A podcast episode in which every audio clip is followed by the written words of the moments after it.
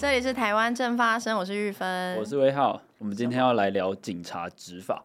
为什么要聊警察执法？因为最近发生了一件事情，好，跟警察执法有关。不要让我们来宾等太久，我们要来先来介绍今天的来宾哈。虽然你很想念这个名字，但是我要先念。好，我们今天欢迎我们社团法人台湾足球发展协会的理事长石明景。大家好，同时也是足球球评笔名左岸沉思，欢迎左杯，欢迎左杯。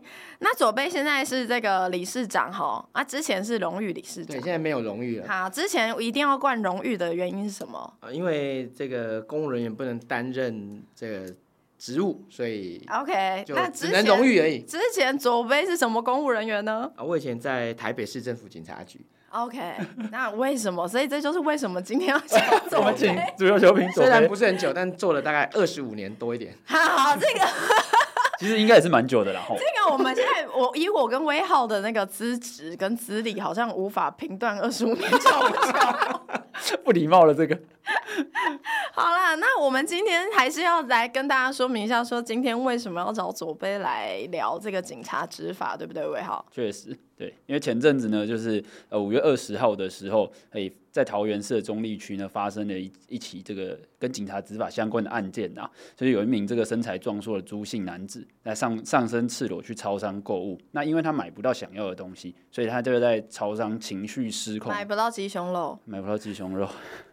但那那阵子那个鸡胸肉都很红，好啊，有人怀疑是一些广告操作，应该是没有办法，应该是不至于。对，我要继续吧。他被形容是台版浩克，对，没错，因为他很壮，所以他在砸东西的那个画面，呃，被录影流出之后，就是网友形容他是这个台版浩克。那这个浩克呢，因为他在警超商门口，他后来被警察这个制服之后，还用。呃，警察还用警棍连打他十二下，然后把警棍都打断掉了。那导致这个朱姓男子呢，他就头破血流。他这个画面也在网络上面流传呐，那就引发了一些执法过当的舆论。那天其实很好记啦，因为那天大家都很喜欢。那天是五月二十号，所以都很喜欢讲说啊，那天好像就一定要的到处说我爱你这样。好，但这只是一些前情提要。总之我印象中那时候大家应该是先看到第一段影片，就是有一个这个就是刚。刚威浩讲的非常壮的那个男子在便利商店那看那边就是怒吼，对，然后很多网友还会出还还会在下面留言说，大家觉得最惊奇的是那个便利商店店员会非常敏捷的绕过那个台版浩克之后，对着那个不知道拍摄者说不要拍不要拍，证明统一超商比浩克还要更恐怖，对，老板 老板比浩克恐怖，没错。然后接着就会，好像我印象中好像过了大概半小时一个小时，还是大概就一个多小时这样时间间隔，网络上就开始流传第二段影片哈。那影片就是你可以看得出来是刚刚本来很暴怒的那个，就是身材壮硕的浩克，他就坐在那个你看得出来也是同一间超商外面的那个阶梯。那那个就是看到他不断的被就是警察就是呃狂殴不止，我有网友计算就是大概连续连击了十二下这样子。那也就是警棍也都打断了。那我觉得后来其实大家比较多讨论，反而是后面第二段这个影片，就是因为这一段就是觉得，哎，他都已经坐在那边了，然后还被疯狂打这么多下，所以才会有那个就是又关于警察执法的事情，然后大家又开始讨论。不过我前几天在我们录音之前，我前几天有看到大概三例吧之类的，就有在网络上做民调，就是认为警察有没有执法过当。是。我这时候很好奇，左杯，你有你有看到那个投票吗？有啊有啊，当然是认为警察打得好的多，没错。我其实蛮震惊的。其实其实那个网友他们的概念哦，他们并没有把两个行为把它分开来看。是。那第一个就是前面一段浩克他在超商里面这个情绪失控的行为，这个当然是绝对是违法。嗯。那违法的行为。我们没有要替他的违法来辩护，当然，但是网友是把两件事情合在一起哦，他认为这个浩克行为违法了，那所以违法的人就应该被以任何的方式来对待。其实这个在台湾的社会，他是没有把两件事情分开来看的。嗯，那最简单的，我们要讲说这个远景到底他的后面的这一段有没有问题，就是你是不是逮捕每一个犯人之后，后面都一样这样子会打他？其实我想不是啦。哦，我们当警察这么多年，大部分都不是，所以你要把两个行为分开来看。然后第二个就是我们经常讨论所谓的执法过当，我们被媒体把这一个名词给混淆了。什么叫混淆了呢？我们就在讨论说啊，这个警察执法过当。可是什么叫执法过当？它的前提叫做执法，是执法才会过当。嗯，那另外一种情况叫什么？叫不当执法，就是你根本就不应该这样子执法。哦，我举个最简单的例子，就是有一个人，他是通缉犯，通缉犯依照依照法令，我们可以给他上手铐。OK，我上手铐之后把你上的很紧啊，勒到一条血痕，然后他好痛。这个叫什么？这个叫执法过当。嗯，那什么叫不当执法？有一个人在路上唱歌，可能在一个妨碍安宁的地方唱歌，嗯、你就冲过去就给他上手铐，上的很温柔，然后不会痛。可是你能不能给他上手铐？不行，不行。这个叫不当执法，就是你不能做的事情叫不当执法，然后可以做的事情，但是你做的太过分了，叫做这个叫执法过当。哦、所以我们要去分清楚，就是。你假设你在那个拉前面那一段，你在拉浩克的时候，我拉太大力了，把你哪里抓伤了、拉伤了，或者把你压到地上。我本来我跪在你的颈部可以控制你，结果我跪得很用力，跪到你脖子都都受伤了，好，然后可能脸部都流血。这个可能虽然被制服，但他不应该受那样伤。这个有可能是执法的过当。过当嗯，可是如果他坐在那里。他手上没有武器，没有攻击的东西，然后你拿着警棍敲他的头，敲他的颈部，敲他的背，这是本来就不应该做出的动作。所以这其实是不当执法，不叫执法过当。那我们一直没有把它分清楚，我们把它混在一起。那你混在一起的时候，你就会觉得说，哎，警察在执法，过当不过当？对，因为警察在执法，你可能觉得说啊，他就打用力一点，他只打，网友都这样说，对他只打的比较用力，或者说啊啊。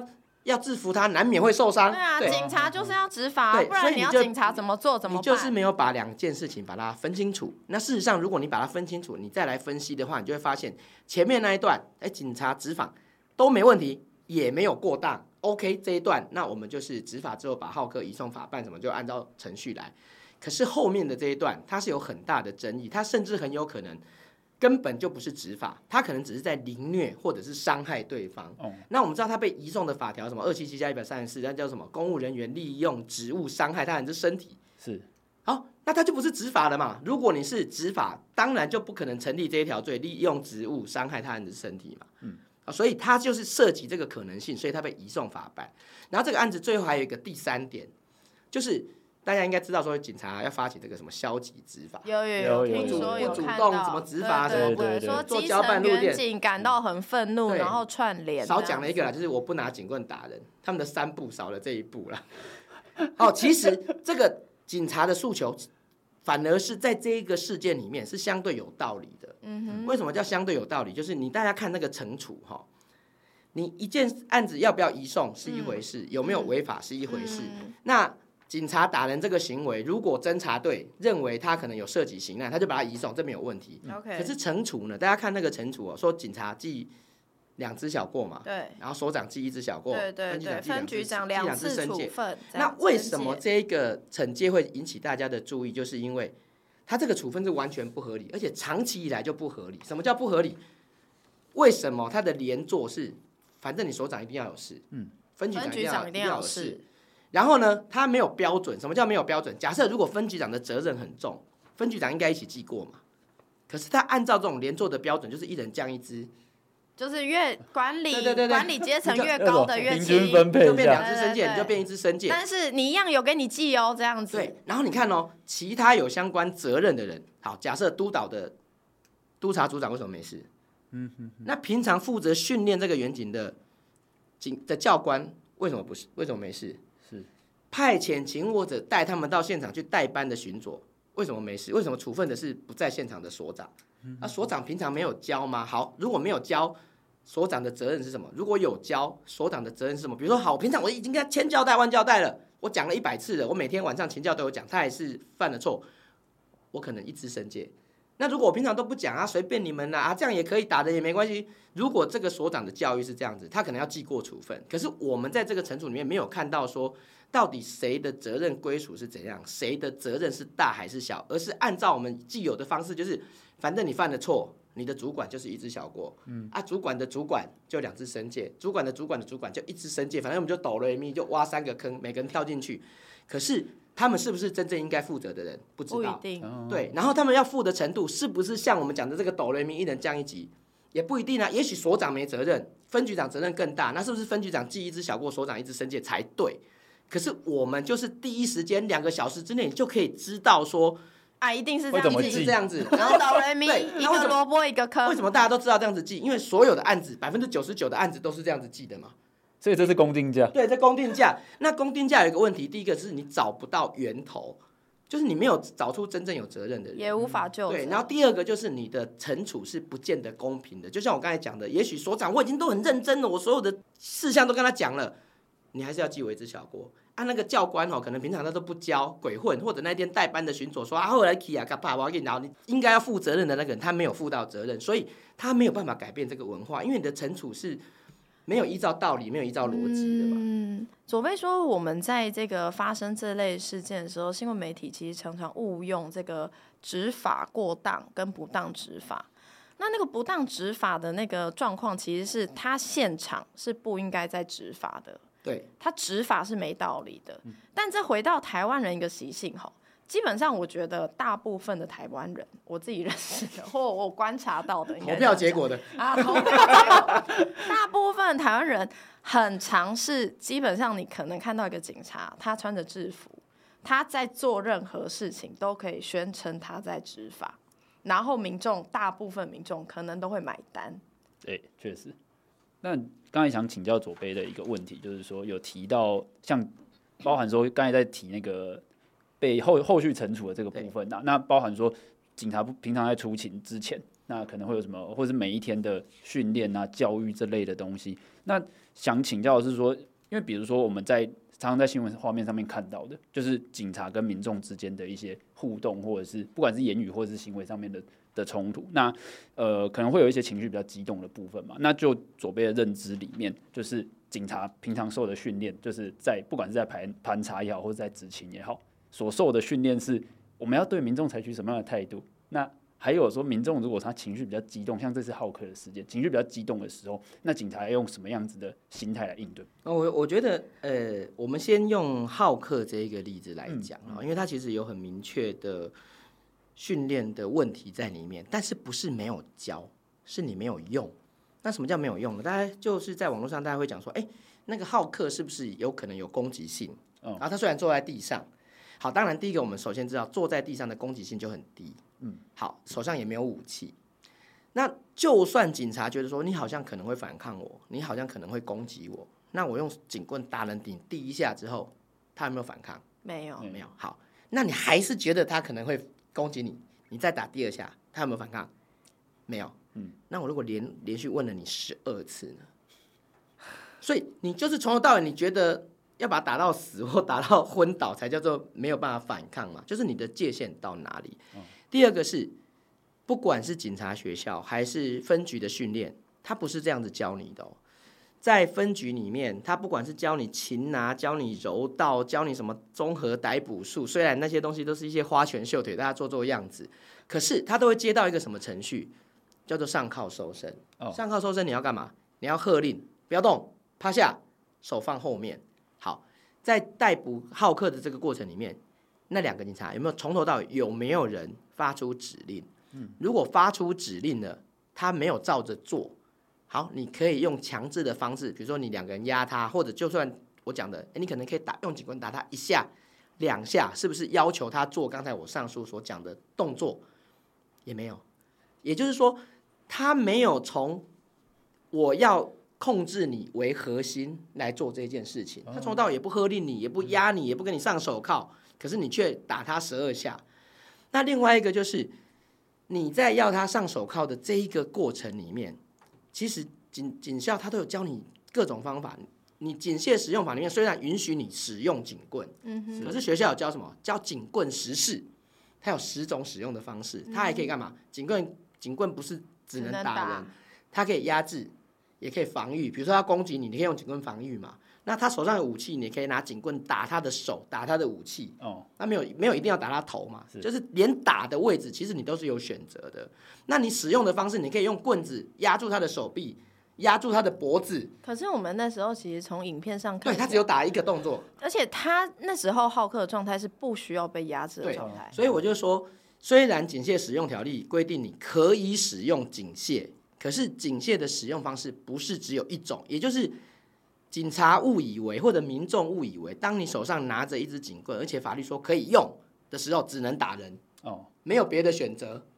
大家是误以为说，我拿警棍就是要打人，我拿警棍就是要打人。为什么拿警？你拿警棍，你可以恐吓他，可以压制他，可以制服他，好，甚至警棍还可以把人别起来。什么叫别起来？其实你把警棍伸到他的背后，你可以从他脖子绕过去，你就一压就把他压到地上。这学校有没有教？有，都有教。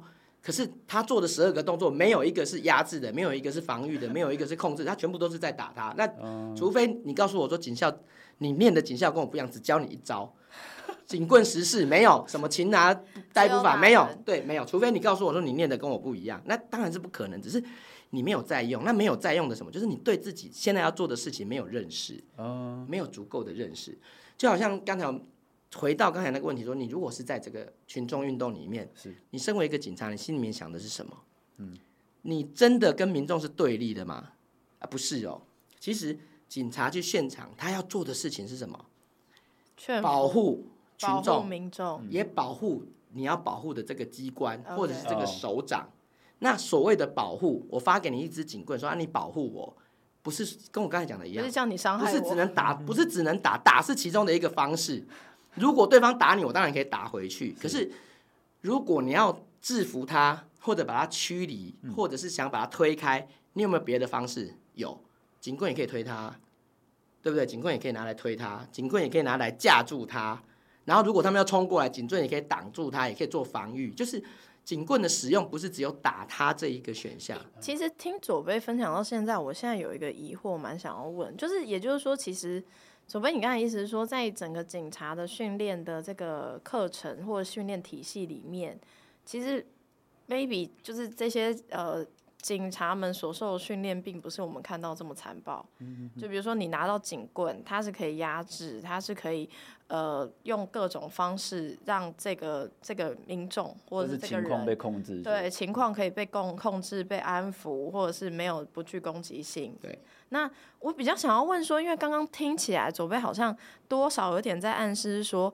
就是你拿警棍去打人，应该是一个最后手段。对，甚至连打你都有很多选择嘛。哦，对不对？我不要打伤害你的，打哪里？对，我打哪里？好，甚至我打完之后，我下一步要做什么？是，比如说我打你两下，我就可以控制你了嘛。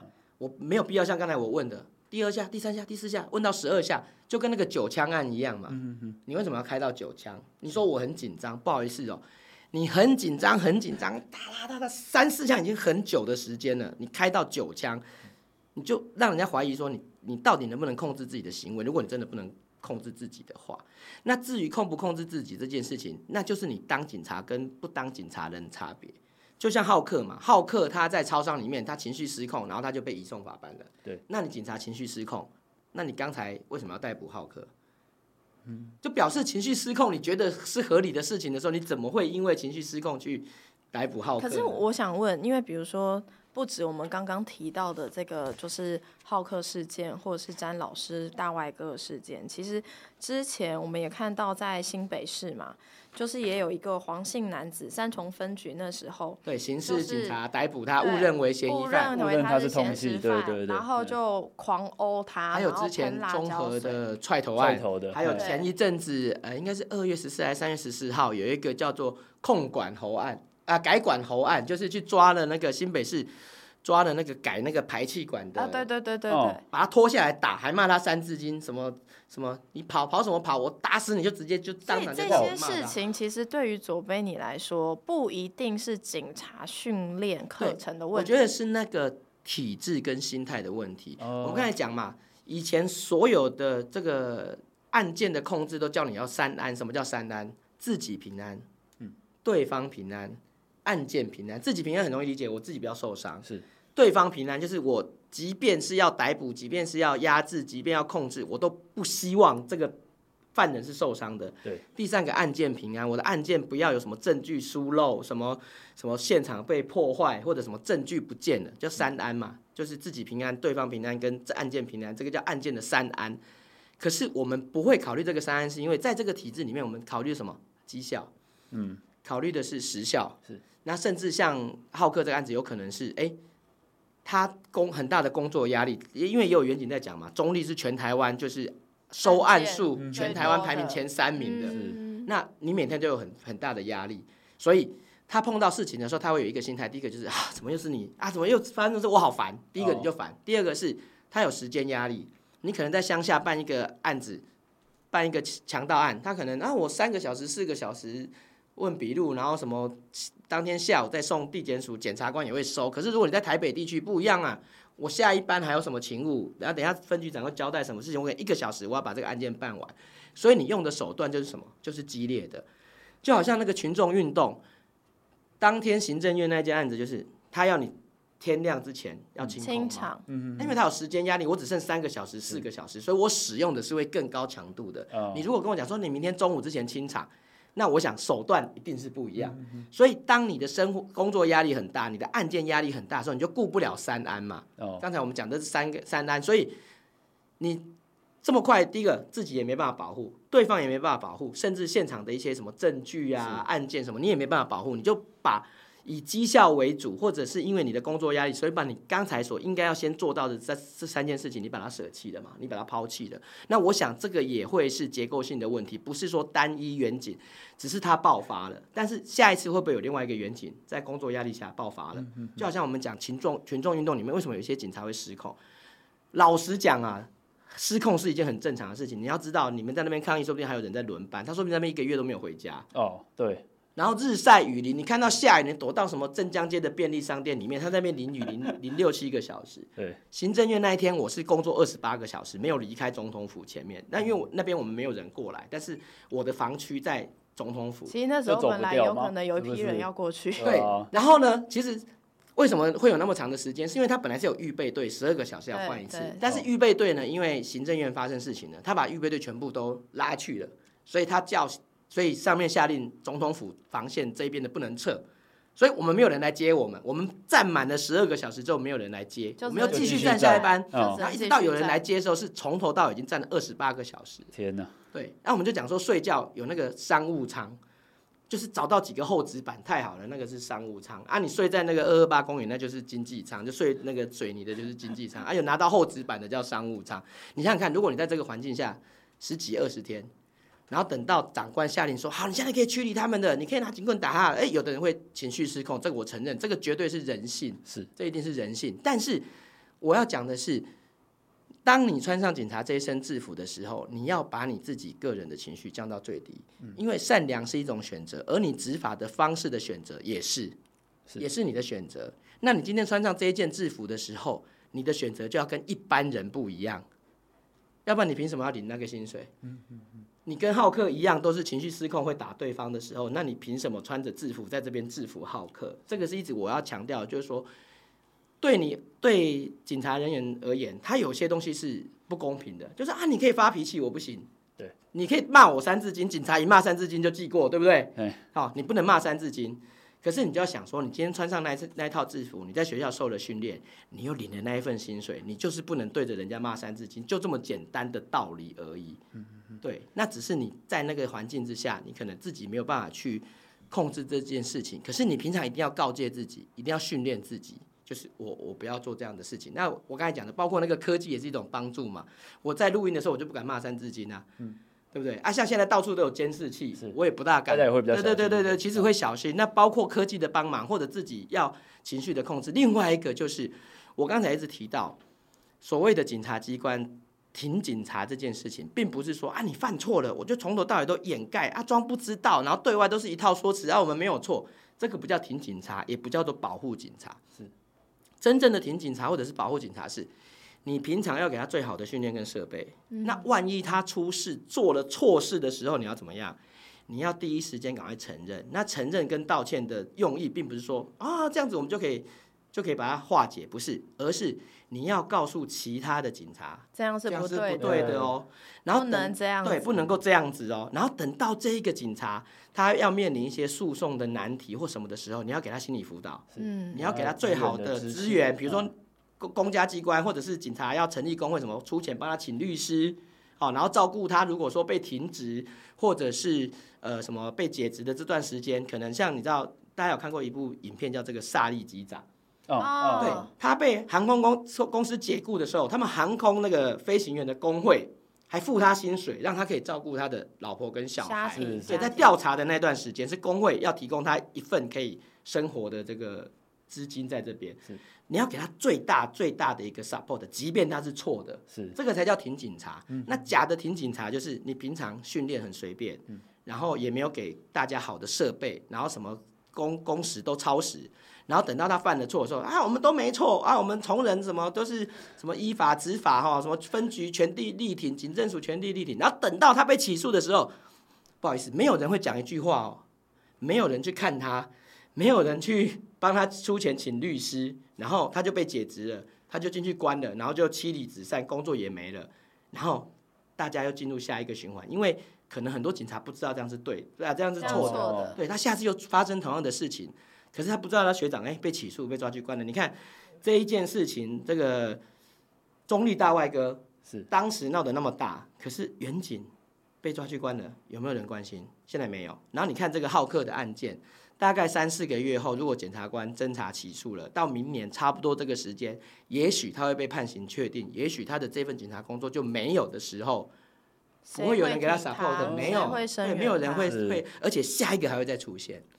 这就是假的挺警察。这边其实想请教左贝另外一件事情，就是说，其实跟这个挺警察这件事情是有关系的。就是像我们这一次在浩克的案子之后，就会发现说，像那个集成的那个呃 line 的那个讯息流出来嘛，那因为我们第一时间都会就是跟跟这个算跟那相关的案件比较有有认识，或者是以前的那个既视感，就会觉得说，哎。这个感觉好像就是真的，就是真的会有这样子的事情，就是我们跟媒体讲一套，啊，我们回来自己自己家里面关起门来再讲另外一套。像之前那个综综合，就是刚才左威讲到那个综合踹头的案子，啊，我们也是看到说隔没多久，诶，就长官就拿着礼盒去慰劳那个远景啊。那像这种呃警戒的这种犒赏文化，会不会跟刚才左边要讲的，如果建立一个比较健康的，或者是说真的对警察的权益上面是有支持和保障的这个方向上面，就是因为我我我对我还是觉得说，就是在整个结构上面的权利跟责任的划分不明。嗯哼，哦，像刚才你讲说，为什么第一时间那个分局长总是出来力挺啊？因为他不希望问题烧到他的头上。哦，然后事实上连带处分记一支申诫两支申诫对他来讲根本不痛不痒，他没有什么感觉。因为他都做到这么大的职位了，升迁那个都是小事，除了面子比较挂不住之外，完全不会影响他的升迁。所以他其实并不 care 到底有没有找出源头。就像我们刚才讲，你那个处分，那个哆来咪，大家一个坑一个坑跳进去，那个处分不能改变任何事情。所以他对外他很简单，他只要讲说，哈，我们都依法处分了。那因为那个是内部处分嘛，你还可以改嘛，那还可以补。什么叫还可以补？我记你一只小过，我明年找个理由记你一只小过，他可以功过相抵，他可以功过相抵就没了。所以他对外不管讲什么处分，他都没关系。那相反的是对内，对内的时候，他也是很容易是直接跟内部的人来安抚说啊，我们这个等调查结果出来之后才会确定。虽然我们已经对外讲说会记过，可是等到出来之后。我们可能哦不不见得会记过，那你又安抚内部，然后又对外部，你又可以度悠悠之口，就他自己讲的度悠悠之口，他自己讲，就是其实，在这种官场文化里面，而且是我讲的哦，你结构责任不明的情况，你他就会做这样的事情，而且我就讲这个惩处真的不应该这么快，嗯，因为我就讲你没找到源头嘛，责任也没有，就你连调查都没有对你根本不知道是谁。发生了什么事情，所以你看他不调查的好处就是他对内对外他都有话讲。他对内就说我们还没确定啊，到时候还会再改啊。对外就说啊，我们已经惩处了，你看是，还没有签成啊，还没有下来，他留一个最大的处理空间。对，然后到时候就很简单嘛。以前我们当警察的时候，最常碰到这种事情，就是督察组发生什么事情，他过来跟你讲说，哎，要不然你就扛起来好不好？你先担一下，你就你就记个小过。那年底哈，我们对，我们年底圣诞节的那个勤务，我就给你一只小工，就这么简单，他就是可以补回来。所以这种。急惩处，而且找不到源头。其实我觉得惩处都不是重点，嗯、你惩处是你要调查之后列出他为什么被惩处。例如，你说你要惩处中立分局分局长两支申诫，那为什么？为什么？比如说他曾经在勤教公中上讲过，鼓励大家打人，对，打人没关系啊，什么大胆执法、炮戏，或者是说教官在上课的时候本来就是有有有法律课程、有有技术的课程，可能他跳过了，或者是鬼混了，或者怎么，然后你去查出来。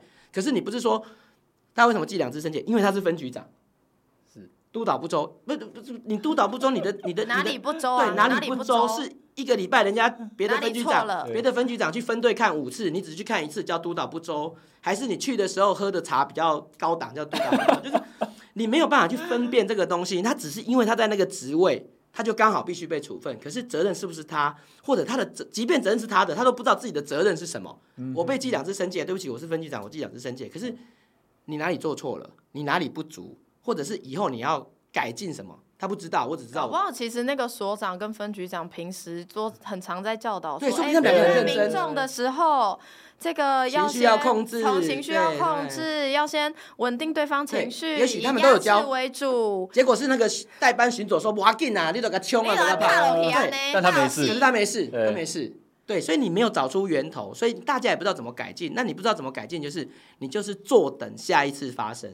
哦，就是这样子。所以你看这几年一直在发生。对，那以前更多，为什么？以前没有这么多监视器，没有这么多密录器，没有人手机一拿出来就拍，也不会上传。所以以前掩盖的几率比较高，现在状况反而可能比以前还要好，只是我们还是没有调查，还是没有检讨，还是没有纠正，会有改进，只是说那个衰的人被拍到，哦，对，就是衰的人拍到，就就可能警察还是会发生同样的事情，只是在没有被拍到的地方而已。嗯嗯。那其实我们过去，比如说你有在新闻上面看到有些人受理这些案子的时候，比如说像那个三重被那个刑警误打的案件。黄姓男子，对，如果不是他有很积极的出来抗争，一直主张，一直主张，哎、嗯欸，说不定这种情形，他平常打错啊，拍谁拍谁，我看不掉啊，你回家就这样了，围绕一下搓掉。其实詹老师那一件案子很可惜是，詹老师他那天被留了九个多小时，他后来律师到场的时候，他们是其实希望只要所长道歉，让他们两个回去就就就和解喽。结果分中立分局发了一个新闻稿，说他们都没有错，然后要把詹老师移送法办，结果和解不成。那和解不成之后，最后反而是因为没有和解，远景他的那个最高本刑超过五年，他没有办法得到缓刑，他就必须入狱。然后因为入狱有前科，他就不能再当警察。哦，就当初那一念之差。然后其实我那时候很生气的是，从头到尾现场帮他去带人的一个男警跟一个女警，回到派出所里面的值日巡佐，后来。所长盖章送到侦查队，侦查队把詹老师侦查起诉之后，侦查队队长也要盖章，分局长或副分局长移送还要盖章。那从头到尾这些盖章的人都没有一个人意识到他可能会害这个人。我就说，如果是在我的分队，我的学弟这样子把人家大卫哥带回来，我就会问：哎、欸，你你安尼干好？哎，要不要跟他谈谈看和解？啊，我我去跟他律师讲一讲，好不好？其实。它不是一件真的很严重、很严重的事情，即便你做错了，它是有解决的方法。可是这整个过程里面没有一个人伸出援手。我所谓的伸出援手，不是帮他去帮他上手铐，伸出援手是你要发现问题的所在，可能有什么危险，你要赶快去阻止这一件事情，这个才叫伸出援手。大家都以为伸出援手是帮他上铐、帮他打人，这个叫伸出援手。我觉得这个观念都是不对。你要帮助你的同事，是你要防止他陷入这个危害。如果我看到我的学弟学妹，把人家大外哥拖回来，我一定跟他讲说：“董姐，你你拜托你想一下，你这个到底有没有问题？我们要不要找找哪个组长还是所长商商量，跟对方谈谈看？你不要让他一直陷进去，然后他以为大家都挺我哦，就是对的，网络上十万个赞，这样不行。对，我觉得其实刚刚左杯分享这一连串，我我自己蛮好奇一件事情，说。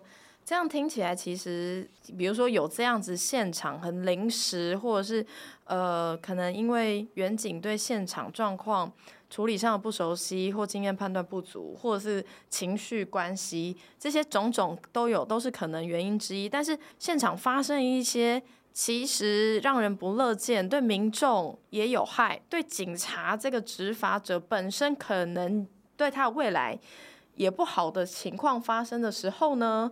比如说，我们就拿那个中立大外哥事件，就显然这个过程从到尾，他的同才，他的那个应该要出来，就是提醒他、点醒他的一些，比如说巡佐也好，这些长官们也都没有去做到这些事情。又或者是我们刚刚左贝其实蛮常强调一件事情，说发生这些事情之后，有没有一个最基础的针对事实的调查？这件事情好像好像也很难，或者说很少发生在警界哈。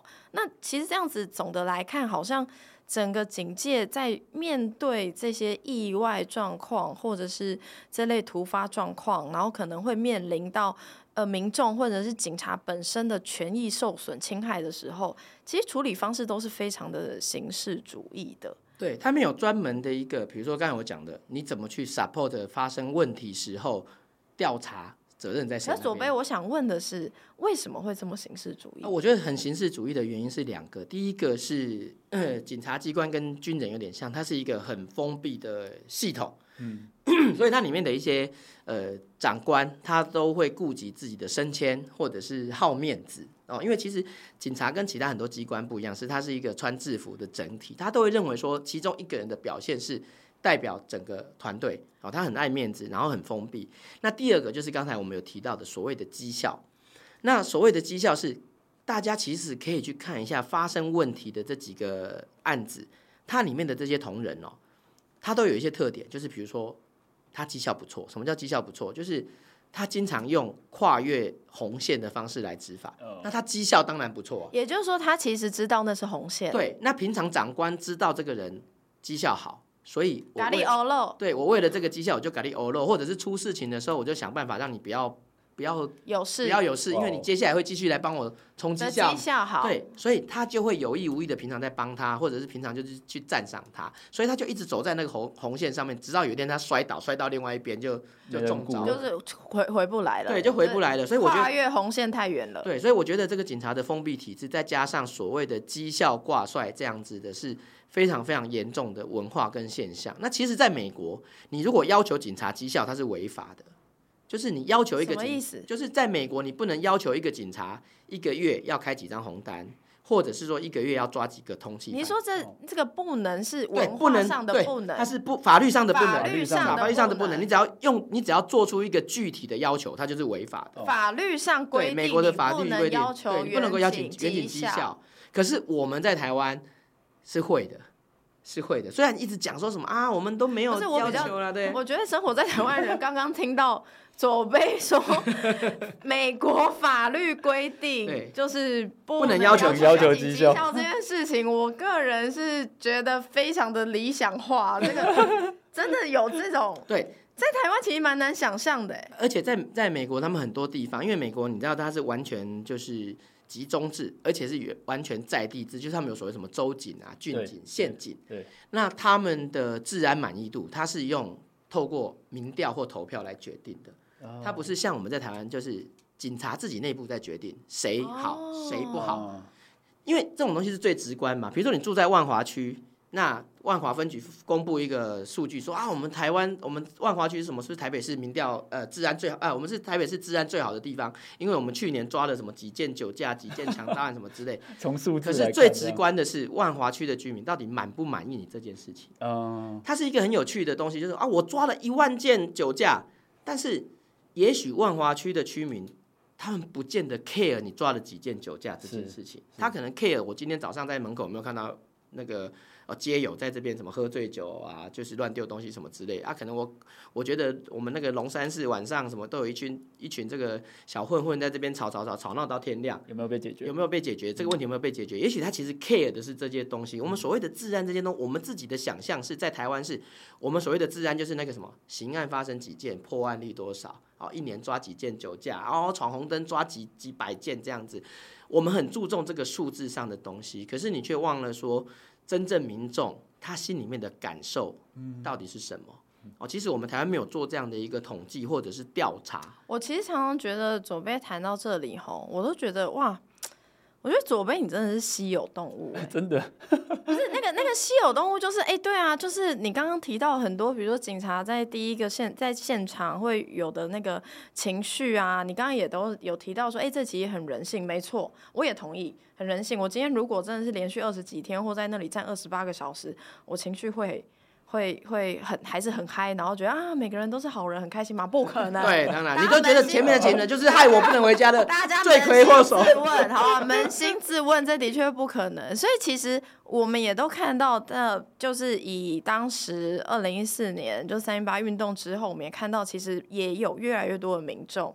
是在关心警察工作权益这件事情的吼，但我我我先回过头来想要问一下左北，就是你这个稀有动物到底怎么养成？就是就是为什么为什么你你要研究一下左边的案例啦？对，为什么你有办法？的确，就像你说的，就是你你能够意识到说，你今天是一个执法者，你穿了这身制服。嗯民众控制不了情绪，你不能跟民众一样在现场跟他一样控制不了情绪。嗯、你我我讲很明白，你是的确很有意识的去意识到说，你手中你可以去打人的这个权利是法律法律赋予你的权利，所以你有相对应很高的责任跟义务要去维护好这个权益。但是，就像其实我之前有看到。左贝，你在你自己的脸书有分享一件事情嘛？因为那时候你在讲评论完那个浩克事件之后，很多网友下去留言说：“那你你在现场，你有办法做到吗？你有办法做到吗？”结果就是你之前有一篇新闻报道嘛，就说你独自一人在面对这个开车撞人、路边打人的疯狂疯狂醉汉的时候，你也是安全控制、成功逮捕，也没有殴打人、犯泄愤这样子。但你怎么做到的？呃，我觉得。教育是一件很重要的事情。好，那我所谓的教育，并不是说就单纯是学校里面的教育。嗯，所谓的教育是你自己有没有学习，有没有教育自己。其实我也不是从一开始。就是今天的左贝，其实我相信大家也不是。比如说你什么公民意识，不可能说什么我一出生，我国小的时候我就想什么。谁知道我国小都在看影剧？人是会改变，人是会改变的哦。比如说我在二十岁刚毕业时候，我对警察执法的态度跟观念跟现在一定是不一样的。哦。那我们要教育自己，我们要教育自己要什么？我们阅读文章，看国外的案例，然后你要反省去思考。比如说很早以前我就思考一件事情，就是那个开车的时候说不能用手机这一件事情。哦，其实开车不能用手机，但因为我在交通队嘛，我就会去思考说，哎，开车不能用手机，它的理由是什么？第一个是它不能分心嘛，对不对？可是你要知道分心哦，我们讲话也会分心嘛。对。第二个，他说我用手伸手可能去操作某一个东西，可是我每天站路口，我都看到有人一边哦开车看报纸的，停红绿灯就看报纸，甚至一边开一边看那个电视、手机萤幕的也有。对啊。一边吃三明治、吃早餐的也有，可是它的危害不会比。按手机按几个按钮去拨号这件事来的严重也不会，因为他可能如果手机是用手机架什么之类，其实刚才这些行为更严重，所以我就去反思说，哎，那这个法律它到底要防止什么东西？因为那从我所处理的这个案件里面看到什么东西，是你人要在开车的时候投入更多的注意力，然后把你的手更经常的放在你的方向盘上面，这件事情是最重要的。那玩手机这件事情只是其中的一个。样态而已，其实有更多的样态，其实是危险的。那我们是不是要教育驾驶人去防止发生这样的情况，而不是告诉驾驶人说不要用手玩手机罚三千块，好，其他的你都不教他。我觉得这个是我们的一个问题。那当然，从我的工作中，我可能一开始我很早期的时候，我不会注意到这个问题。那我可能出了几件车祸，或者是看了很多交通事故之后，我就想说，哎，怎么会这样子啊？他们怎么会这样子撞？还所以你你开始反省。那我觉得人。一直在反省，一直在学习，是一件很重要的事情。我并不是一开始就是这样，一开始学长讲什么就你就讲什么。以前我刚毕业的时候也是做了很多那个违法违宪的事情，有吗？把那个无照驾驶拦下来，把他钥匙拔起来丢在后行李箱盖上去，叫他唱国歌，唱完你给我走，就这样。哎，我以前也干过这种事情，我二三十年前也干过这种事情。可是后来你就想一想，不对啊，法律有授予我这样吗？然后另外一个更重要就是。我这样子做了之后，他对我有什么帮助，或者是对这个民众，或者是对这个交通有什么帮助？你有没有去思考这件问题？那你自己经常在反省，经常在学习啊，可能你看书也好，或者上网路看资料什么也好，我觉得不是只有警察这个行业哦，每一个行业都是一样。你如果是学学音乐、学艺术、学什么都是，你没有自己在精进自己的时候，你就是会一直停留在那个很原始、很基础、很粗浅的状态。所以我觉得在这个过程当中，不是说我当警察第一天啊，我就我就是异类，我就懂很多。可是我是一个会想要去学习、想要去了解事情真实的人。那我觉得在教育的过程里面，教会大家做这件事情，比教他背法条更重要。比教他画现场图更重要。比如说，你教他怎么去思考，说，哎，这个车祸到底是怎么发生的？早上那件车祸，它为什么会这样子发生？我如果去改了那个号子，会不会就就不发生了？对，那改那个号字的理由是什么？要不要变动它的号字的理由是什么？当我每天一直在这样子思考的时候，你可能过三年，你就会发现三年前的自己是。很肤浅的啊！五年之后，你就发现五年前的自己是很肤浅。那所以，我到现在我会看到很多警察的问题，是因为我在那里面二十五年，我慢慢的一直在成长。那我看到我的同事、我的学长，哎，做这个不好，做那个不对，那一直一直这样子过来。那我觉得这个也是经验的传承，那也是自我学习，这个是非常重要的事情。我有一种觉得左贝太早退休的感觉。警警界好像需要这种会不断自我更新和反省的。我倒是蛮想问，就是像左贝你这样的警察，你你有认识其他警察？哎，我跟你讲吗，我说有有影响力，就是我没把他当到什么分局长、署长，可是有影响力，就是我带过的学弟。哦，其实他们是会被我影响的。是，OK，就好像我以前在警大当足球队的教练。哦，很赞哎！我一我第一件事情，我就是在学校里面碰到那个学生哦啊，你知道他们那种军警学校不是在学校里面碰到啊，就立正敬礼，学长好啊。我想说，我到底哪里好了？你又不认识我，能不能够？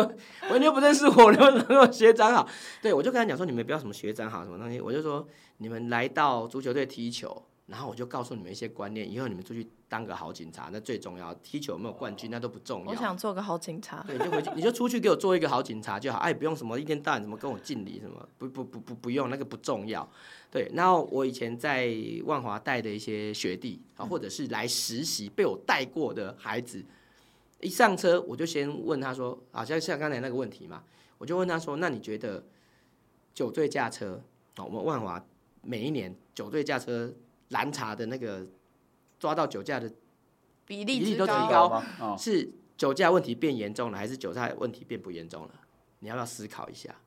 然后他就坐在我车上，可能巡逻二十分钟之后，他再告诉我答案。我让他思考一下，然后他就哦，对哦，那如果你抓到的酒驾件数越多，是不是代表万华喝酒的人越来越多，喝酒驾车的人越来越多？对啊，可是你又说我们每年抓很多很多的酒驾，代表我们喝酒的人越来越少。不对啊，你逻辑就 你逻辑就不通，你就发现那个逻辑的问题在哪里？可是你发现逻辑的问题之后，好，哎，你觉得怎么样解决比较好？是要加强巡逻比较好，还是要加强宣导比较好，还是要酒驾判死刑比较好？那你可能思考一下。我觉得那个你比你带着他去签巡逻表，带着他去什么什么哪个地方泡个茶，然后就整天这样子四个小时混回来更好。我觉得我会给他教给他们一些东西，所以有一些孩子他也是。哎，觉得哦，原来是这样被启发。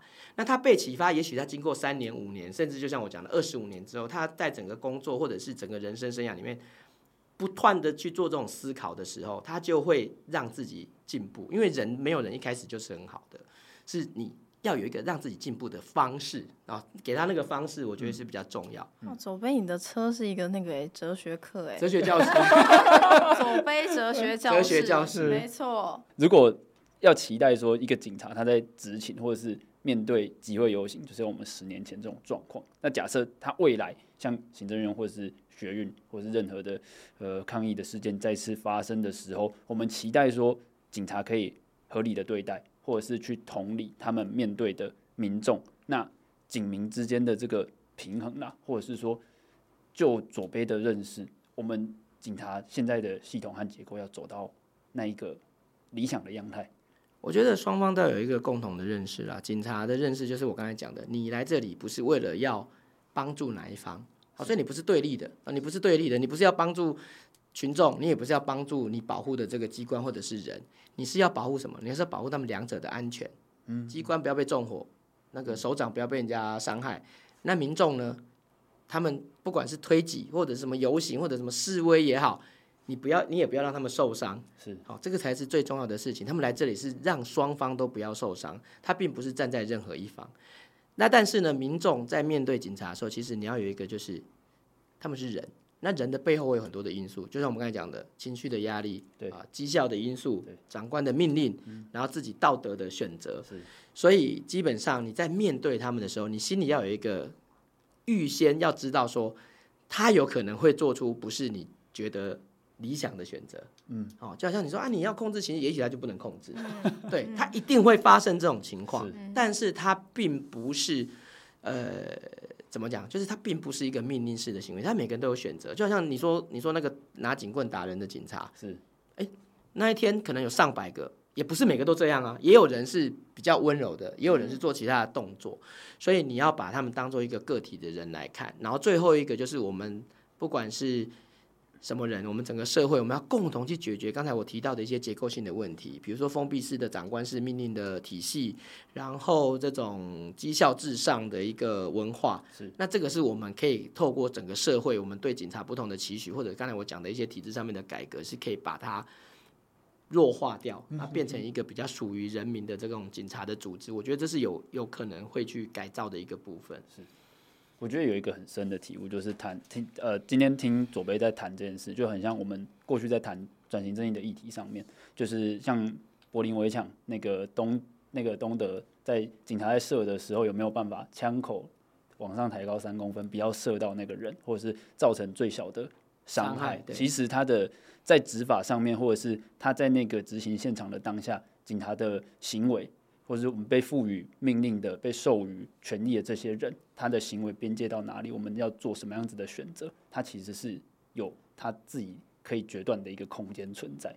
其实我今天一整就是一整集这样子听左贝分享下来，我其实最大一个感悟是，我觉得今天我们看到很多事件，可能是介于民众跟基层员警之间的冲突。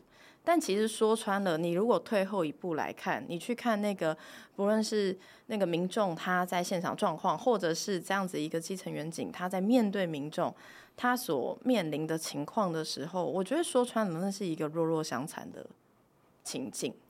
对，那个弱弱是在于说。民众他在面对警察的时候，警察带有公权力，他可以宣称自己是在执行公务或在执法，所以他有他法律法律赋予的权利。所以在这个情况下，民众的确他会是属于比较弱的弱势的一方。但是同时间，在面对这样情况的基层员警，他可能面对的是他的绩效的压力，他可能是面对他这个。有每天有成千上万件工作要处理，压力，他可能面对的是层层命令的压力，所以基层员警在那样的情况下，他其实可能是没有办法被民众看到，但他同样处于一个比较弱势的情境。刚刚左贝不断的提到一个概念是，基层员警他在面对这些不同处境的时候，他不论是去做现场执法的选择，或者是他个人有一些情绪，他有没有办法去控管？我我我想要讲的是，这些基层员警他所要去做这个善良选择的时候，不只是他一个人责任，他背后那一整个警察的系统、警察体系是有责任的。对，这个警察体系有没有这个空间，或有没有给他这个能动性，让他可以去做这个所谓比较善良选择？我觉得这是，我觉得这是所有关心台湾民众，你如果。你关心你的社会治安也好，你关心在帮我们一起维护这个社会这些所谓带有公权力的警察，他们有没有处在一个合理的工作的现场？他们有没有有没有这个余裕？有没有这个空间？有没有这个心力？在那个现场非常高压情况下，但是他可能在某一瞬间，他意识到说，我拥有这个权利，我不能滥用，而我们 maybe。在这些片刻，在这些瞬间经历的这些瞬间，我们未来可以看到我们不希望看到的惨剧或悲剧不要发生。对，因为我刚才就讲嘛，人民跟警察本身需要教育，然后第二个，它本身其实并不是对立面的，犯错的人需要被追究，而且我们也要去找出它的源头。那另外一个就是根本结构性的问题。那我以前讲过最有名的一句话就是。警察本身是没什么人权的，没有人权的人他不会去照顾别人的人权，就这么简单。你超时工作不给薪水，然后装备很烂，然后你说啊，你们对老百姓就要什么轻声细语，要照顾他的人权，他自己都没有人权。我讲白话，自己都没有人权，所以他自己本身都没有受到好好的对待，他不会在那种很紧急的关头还要想到好好的去对待别人，那这就是结构性的问题。但是我们也不能够放任个案，就是我们讲的，然后你也许去打人，也许是呃做了过当的执法或不当的执法，我们要追究。可是追究的同时，我们应该要去力挺这个同仁，他所有司法上、经济上、诉讼上的权利，我们应该要帮他。那其实这个才是建立良好互信，然后人民跟警察。同时成长一个非常重要的事情。好，OK，那今天真的非常谢谢左贝来我们节目吼，跟我们分享了这么多，尤其是因为左贝自己是一个有二十五年经验，而且根正苗红，说一下秀一下你的学历，是不是你的同学谁？游淑慧啊，对，游淑慧是我国中同学，然后我。警专的老师是教我行政管理学的，是吴玉生。哦，吴元豪。还有还有，然后我在警大研究所的时候，我有我的老师之一是这个谢立功谢教授，谢秘书长。然后我警警 专刚毕业到交大受训的时候，我们受训的讲师是。现在的游玉兰游老师，还有一位 每天上新闻。我在我在我在我我在警大念书的时候，我的校长是那个吼吼做校长。吼吼做校长，侯友谊校长。这个据说当时这个左贝的学历一那个一秀出来，网友全部都跪了。好，今天太蠢了。今天非常谢谢左贝，谢谢大家，谢谢谢谢大家。这里是台湾正发生，那很感谢大家听到现在。那最后一定要工商服务一下哈。现在呢，我们。刚刚在跟左贝聊的过程当中，我们有提到一部这个曾经获得去年金马奖最佳纪录片的《九枪》哈。那现在《九枪》其实有一个校园巡回的募资计划，希望这个如果这个我相信听到现在的听众朋友们，应该是非常注重这个所谓的警察权益跟公平正义。那希望大家也可以支持这个《九枪》的校园巡回计划。谢谢大家，我们下次见，拜拜。拜拜。